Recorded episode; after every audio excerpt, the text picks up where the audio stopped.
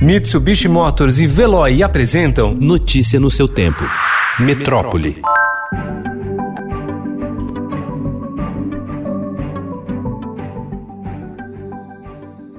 O secretário de Educação do Paraná, Renato Feder, avisou ontem que não será ministro da Educação após convite do presidente Jair Bolsonaro. Conforme o Estadão revelou, o chefe do Planalto foi pressionado pela ala ideológica do governo e por militares também para não colocar Feder no comando do ministério. Ainda no domingo, ganhou força o nome de Ilona Betkihazi, atual secretária de Educação Básica do MEC.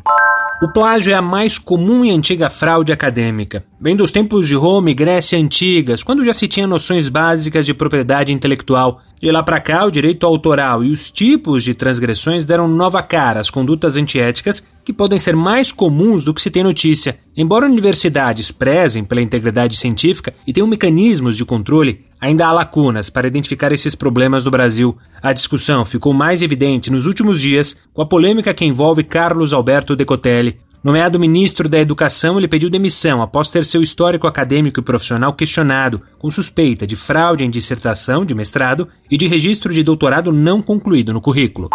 Voltar ao trabalho presencial com as escolas fechadas virou um dilema para quem tem filhos. A situação fica ainda mais complicada, porque dessa vez não é possível contar com aquela ajuda salvadora dos avós, grupo de risco da Covid-19. As soluções, algumas vezes, estão longe do ideal. É o caso das mães que pedem demissão para ficar com as crianças ou de casais que fazem ginásticas no trabalho.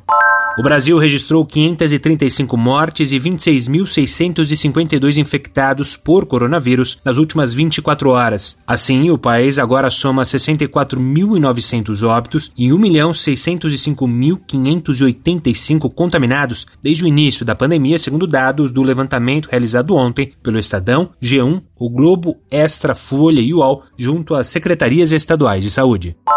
Mesmo com o caixa vazio após quatro meses de fechamento, só poucas pizzarias que já serviam clientes no horário do almoço devem abrir as portas a partir desta segunda-feira, quando bares e restaurantes foram autorizados a retomar parcialmente em São Paulo. Por causa de regras do governo João Dória, a Prefeitura da capital paulista teve de limitar o horário de funcionamento desses estabelecimentos. Elas terão de funcionar das 11 da manhã às 5 horas da tarde, com um limite de atendimento em 40% da capacidade da casa. Então, os bares, restaurantes e padarias têm que observar tanto as regras do município quanto as regras do Estado. O Estado estabeleceu a regra de no máximo 40% da ocupação e a, até às 17 horas o funcionamento.